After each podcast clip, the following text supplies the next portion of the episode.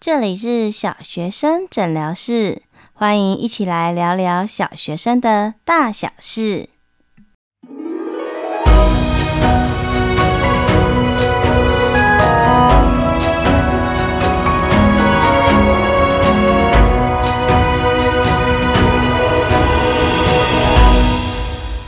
Hello，我是依晨，欢迎再次回到小学生诊疗室。上一集的节目，大家听完有什么问题吗？我们上一集讲到，从复习到真的月考，中间还有很多事情是需要帮助孩子，让他可以迁移，可以让他跨越的。如果有兴趣的朋友，不妨听听上集哦。那说到这一集呢，我们想要来聊聊三个部分。好，第一个。我觉得很重要的一个部分是在准备月考的时候，我不知道大家听完这几集的节目是觉得有什么感觉吗？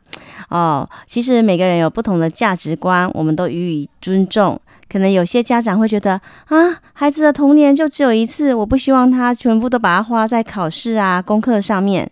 也有一些家长觉得哇，这样实在是太轻松了，我额外还买了很多测验卷，然后还让他做很多比较艰深的题目。重点就是习惯要从小开始培养。那也有一些家长会觉得，有真的有必要做到这样子吗？好，那我觉得其实每一种家家长的想法其实都是对的。哦，因为我相信你一定是为了你的孩子的个性、学习各方面去做同整考量。那我们这边呢，也会希望把成绩这个项目，哦，成绩考几分，转移到孩子对于学习的态度，哦，重点不是看他成绩考几分，而是看看他学习，诶，是不是真的是尽力，是不是有兴趣，是不是可以解决困难，面对困难的时候努力继续保持，找到适当的方法衡量手边的材料，然后长期的去做耕耘。好。那这一集，我想要先请大家，邀请大家先去观察看看，就是孩子回来的态度。其实我觉得，当家长的很重要的一点是要忍住。嗯，我觉得生养小孩是一种人生很特别的体验，因为在这个过程当中，你会跟着孩子重新、重新过一次重新的人生，而且在这个过程当中，你会疗愈自己，而且你要逼迫自己成长，应该算是痛苦并且快乐的存在。那在这个过程当中，我觉得很重要的是忍住。也就是说，我们当看到孩子他诶即将会有错误了，那我们就要去衡量，是要事先告诉他，还是要忍住，让孩子也有权利面对尝试困难。我们在教学章上常常会看到有一些孩子品学兼优，从小到大其实没有获得太多的挫折跟困难，导致于当他第一次发生困难的时候，他就会非常的沮丧，甚至情绪崩溃，然后很难再爬起来。那很多事情我们直接告诉孩子，其实孩子吸收了，他只是听到了、知道了，可是他并没有感受到，根本没有体验到。那我们家孩子就是四年级，升上四年级的时候，面对社会跟自然也会比较困难。那其实旁观发现，诶，他其实在社会科跟自然科上学学习的时候，并没有专心。这时候，如果你是家长，你会怎么做呢？对，我就是忍住，我没有说任何一句话，也没有去提点。隔天要小考了。他还在看漫画，该怎么做呢？忍住，不说一句话，让他自由发展。果不其然，隔天小考，全班哦，大家都考得不错，就我的孩子考了六十几分。其实我很想跟大家分享的一个是，嗯，孩子的成就并不代表你教养的成就，也不代表你。每个人都是独自的个体。你有你的人生，孩子有他的人生。我们为人父母的一段，就是陪伴他走一段，然后即将放手，让他自己去走完他自己的人生。我们没有办法陪伴他走完全程，也没有办法替代他做任何他人生的决定，因为那个是他的人生，不是我们的。那果然，因为成绩考得非常糟糕，当场就哭了出来，回家也非常的挫败。那这时候我们也不用马后炮，就在那边说：“你看吧，我就跟你说吧，你看，你看。”其实这些指责其实是事后的，没有办法帮助他觉知。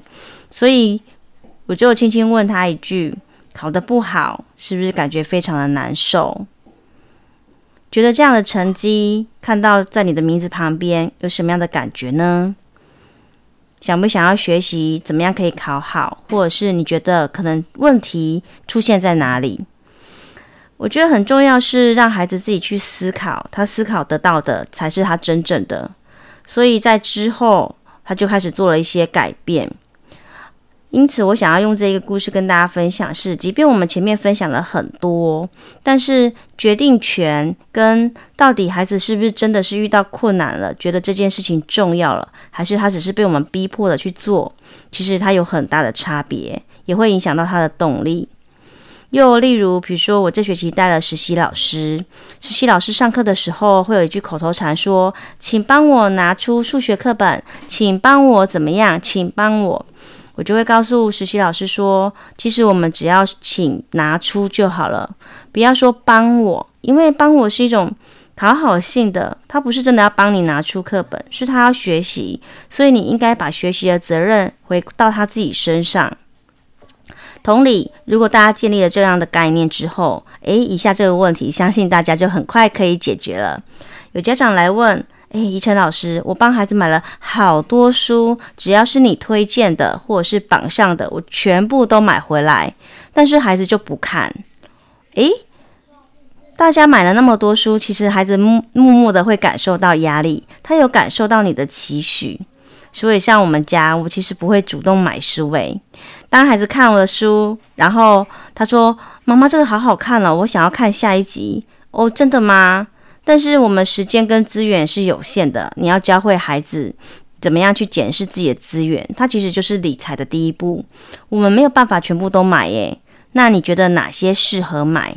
哪些是你可能会看很多次？哪些是你真的真心很喜欢？你只能一个月选一本。那选完之后，你要来告诉我为什么你想要买这一本，而不是那一本。其实你也在训练他说话、跟论述，还有说服的能力。所以事实上，其实只要把各项事物回归它原始的设定，我们没有说一定要孩子怎么样，因为那是你要孩子的，不是他主动要做的。好，这是第一部分，在讲了这么多集有关成绩，呃，怎么样协助孩子复习等等等，我想要特别提出来跟大家补充的。那第二件事情是。呃，如果你的孩子是呃遇到比较多困难，我相信接下来这个故事也许可以帮助到你。我们再说，其实大部分的孩子智力上呈现呈现常态分布，除了可能是他特别智力优异的孩子以外，其实大概百分之八十他的智力是没有问题的。那当然，如果是后面的百分之二十，我们多元智能理论其实只要看他进步，他总会找到他自己喜欢的领域，所以也不会局限在局。学科方面，那其实在这百分之八十里面，我曾经就遇过一些，诶，平常谈吐逻辑性也都很好，表现也不俗的孩子，可是怎么成绩就始终拉不上来？所以我长期带高年级，我常常发会发现有些孩子，你明明有的时候教会他，他又不会了；一下教会他，他又不会了；一下错这里，一下错那里，感觉错误的非常没有规律，我甚至不知道他到底问题出在哪里。但这件事情就很吃老师跟师长你怎么样应对他。我就告诉他错的很好，他很有价值。如果你不会，希望你让我知道，然后老师现在想办法帮助你。你以为这样说完之后，孩子就会告诉你他哪里错了，或他哪哪里不会吗？并没有。其实他是需要一个长期的信任的过程，所以我们说任何的策略其实都还简单，最难的就是孩子对于数学的自信心，跟他自我观感，还有他面对困难的信任，他跟你之间的信任程度，心魔最难医。我记得是在六六年级上学期那个单元已经讲到，呃，不同分母之间的加法跟减法。那我记得。在这样长达一年期间，他如果不会，我就轻轻告诉他：如果你哪里不会，希望你告诉我。然后，如果当他错了，我也没有严厉骂他，我只会说：诶，那你这个地方懂了吗？概念会了吗？所以经过一整年，有一次我记得下午的时候，他就举举起他的手，然后告诉我说：老师，其实我分数加减，如果是同分母的话，我还不太会。哇，那时候我不知道大家大家感觉是什么。我这样经历了一整年，等待了一整年，呵护了一整年，终于发芽了。所以那时候我强忍着心里面的激动，然后只有淡淡的说一句：“谢谢这位同学告诉我你哪里不会。”我相信可能有其他同学也那也跟你一样有一样的困扰。那等下下课的时候，你到老师旁边来，老师再好好的帮你把之前的地方补起来。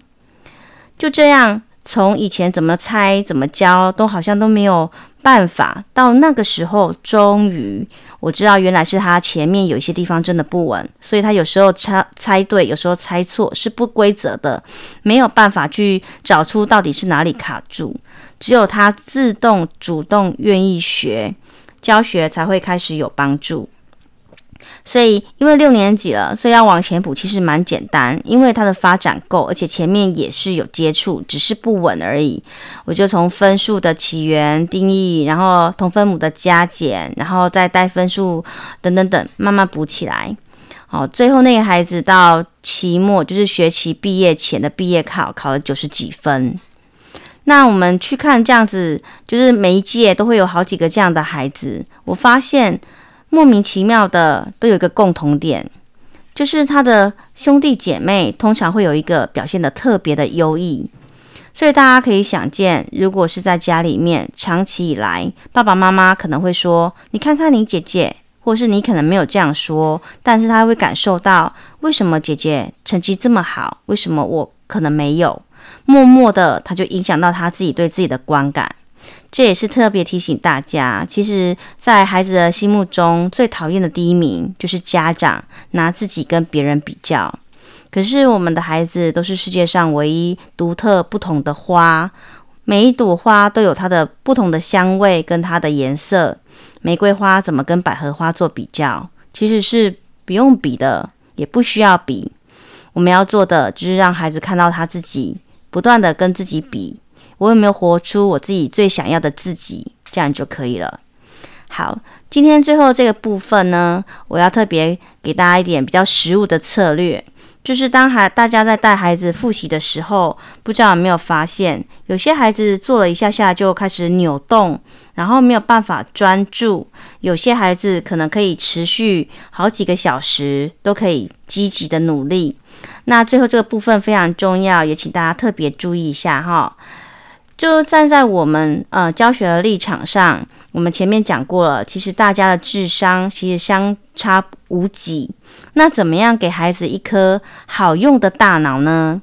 哦，其实分成四个部分。第一个部分是运动，运动可以改造大脑，相信大家都知道。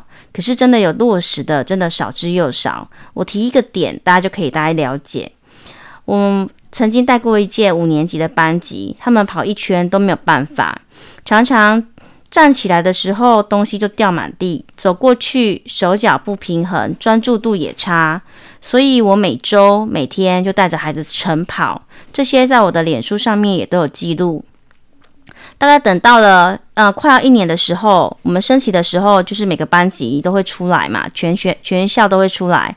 我就看到，诶，我们班的孩子从本来就是非常的瘦小，其实都长得比隔壁班六年级的学长姐还要高喽。那慢慢的，你就会发现他的情绪也稳定了，反应也加快了。真的是他，不管是他带来的呃血液容容氧量。或者是怎么样增加他大脑的发展？其实甚至有好多好多的书，像《运动可以改造大脑》这些书，其实上面都有谈及。也有人做过实验，就是早上先晨跑之后，然后呢就可以帮助孩子他的情绪，然后还有数学的理解度。但我知道大家会说，可是我又不是老师啊，我又没有办法在学校带孩子跑。好，所以这边提供大家一些小小的方法，像我们家就会定时，比如说我有。跑步的习惯，孩子就会跟，或者是我们随身就是在家里、在学校都有放跳绳，简单跳个一百下，我觉得也可以。好，或者是我们家玩具会有很大一类都是运动型的，像是羽球、扯铃、飞盘等等等，然后还有训练反应力的，这些都推荐给大家。球类也很推荐。那第二个要特别提提醒大家的，就是睡眠。其实如果好好的睡眠，他的头脑真的反应会比较快。所以如果大家在陪伴孩子复习的时候，如果复习到三更半夜，其实效能不大，不如好好去睡一觉。那睡眠还有分成他的睡眠品质，诶，是不是在睡前一个小时之前就没有接触蓝光呢？或者是他白天有充足的日照吗？还有在睡觉之前有没有做一些比较静态的活动？他睡眠品质好吗？半夜会不会醒来好几次？好，或者是他的被子等等有没有定期清洗？他孩子有没有过敏等等等都会影响。那在第三个是饮食的部分，其实我们说输入头脑。输入就是我们的阅读，身体的输入也是非常重要的。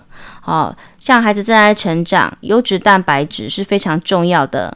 然后啊，坚果，然后还有油脂，还有蔬菜、水果等，每天至少是一千哦，要看孩子的体重，一千到两千的水，这些都是非常重要的。好，所以像优质蛋白质，然后还有骨根茎类。脂肪类、鱼油的补充跟坚果的补充，还有优质的油脂，还有蔬果，每每天一拳头的蔬菜跟水果，然后还有足够量的水，哦，就跟我们车子一样，如果车子加好油，它才可以行驶的久。但如果孩子常常可能喝含糖饮料啊、油炸食品啊，哦，那真的是会觉得他的头脑真的不太好动。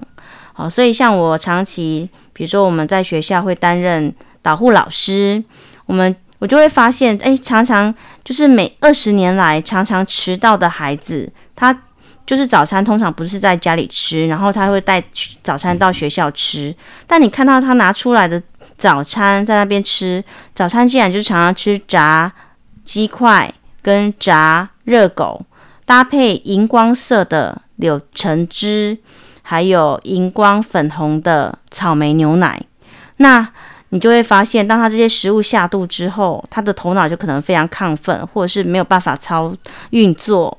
结果第一节课、第二节课，诶，都是非常需要智力集中的课程。好，所以饮食是非常重要。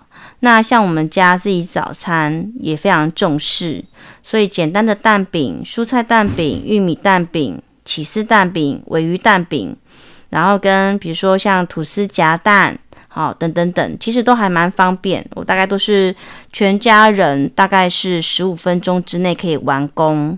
好，那所以刚刚讲到了，一是运动，二是睡眠，三是饮食，第四个我觉得也非常重要，就是我们对孩子说话的态度跟内容。不知道大家是怎么样跟孩子说话的？举例来说，如果孩子不常阅读，有一类的家长会说：“赶快去看书。”那你会发现这句话隐藏的是催促，然后可能是指责，可能是看书是一件痛苦的事情，它是功课，它是不好的，不喜欢的。你会发现，其实语言有很大的隐藏的后面的能力，跟它里面的观点。但如果是在学校，诶，你可以发现我们同事是怎么样请孩子去看书的。哇，这本书很好看，有没有人想要看？老师发现你愿意挑战比较厚的书，可以跟我们大家分享为什么你这么棒吗？你会发现这句话隐藏的是看书是享受，是愉悦的，是开心的。好，所以其实我自己觉得。生养小孩真的可以帮助我们成长，因为他就希望我们以身作则，先成为一个你想要的大人。因为我们没有办法给孩子我们没有的。那如果短时间做不到，其实也没关系，因为人生的道路是长期的，我们可以一点一滴改变。今天分享了三点，好，希望是孩子有动机，从内而外的才会持久。第二个是我们不要比较。看到孩子他自己的进步，让他自己愿意。